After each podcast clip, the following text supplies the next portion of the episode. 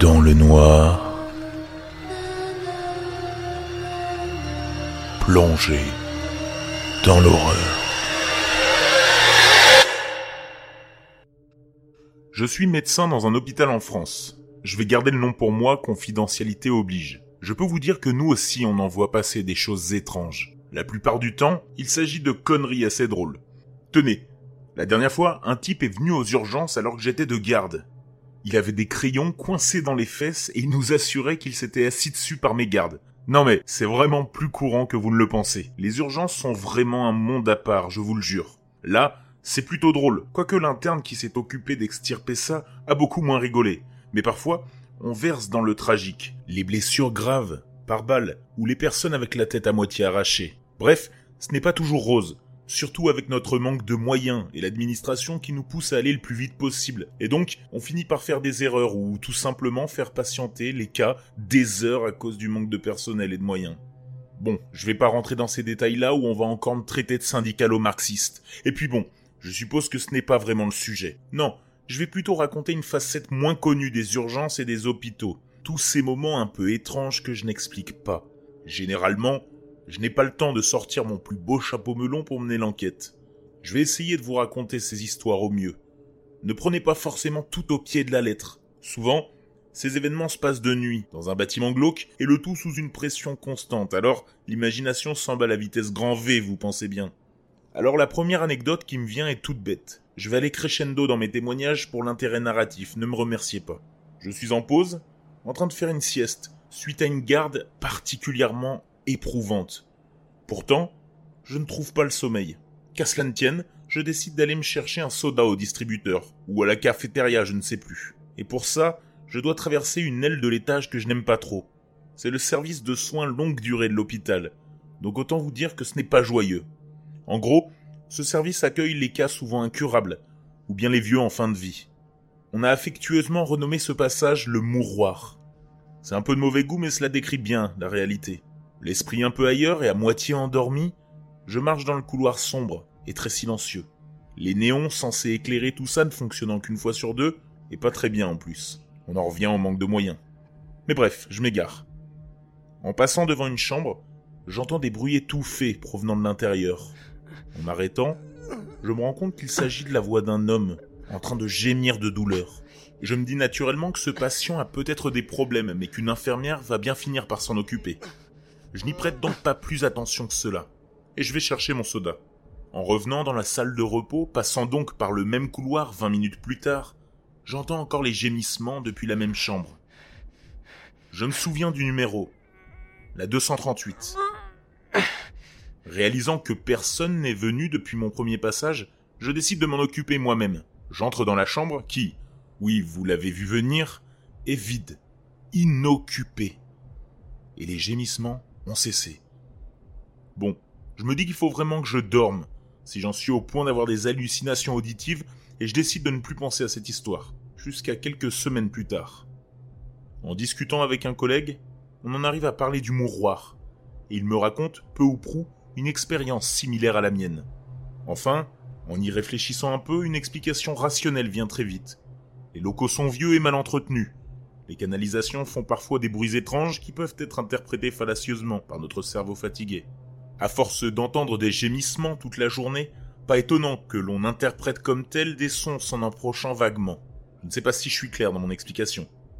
Dans tous les cas, j'ai deux ou trois autres anecdotes bizarres dans le mouroir, mais j'en parlerai plus tard. Celle dont je vais parler maintenant est liée à un problème d'intervenant. Alors que je faisais un remplacement au service de pédiatrie, nous avons engagé un clown afin de distraire les enfants. Ce n'est pas très original et personnellement je ne peux pas les supporter. Mais il arrive à faire rire les petits. Alors c'est le principal. Celui-là par contre, il n'avait vraiment rien de marrant.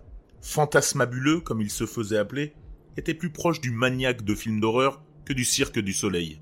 Une perruque à moitié cramée, un costume délavé et rapiécé, un visage de barbu et un maquillage cachant des cernes sans oublier des yeux jaunis par un alcoolisme à peine dissimulé. Ouais, dans ses numéros, le type disait souvent qu'il avait besoin de sa potion magique, avant de boire dans une fiole bariolée qui puait le label 5. Le pire, c'est que, timides comme nous sommes, nous n'avons pas osé le renvoyer chez lui, et nous l'avons laissé faire son numéro devant les gamins qui, à notre surprise, avaient l'air de l'apprécier. Alors il faisait ses trucs et ses machins pour distraire les enfants, mais avec quand même des comportements bizarres, comme demander le nom de famille et l'adresse de ma collègue, et tenter de regarder ses papiers sous couvert de comique, et même une ou deux mains aux fesses, en justifiant à nouveau ça par un gag. Le plus dérangeant était que ce harcèlement avait lieu devant des enfants hilars qui ne comprenaient pas le malsain de la situation. Après ça, on a fini par s'énerver et courter le spectacle avant de virer le pervers illico. On a appris quelque temps plus tard que Fantasmabuleux était un violeur en série qui s'introduisait chez les femmes durant leur sommeil. On n'a plus jamais engagé de clown. La dernière histoire du jour ne sera pas sur une note plus joyeuse, mais encore sous le signe du malsain. Là, je vais parler d'une histoire plus glauque que surnaturelle.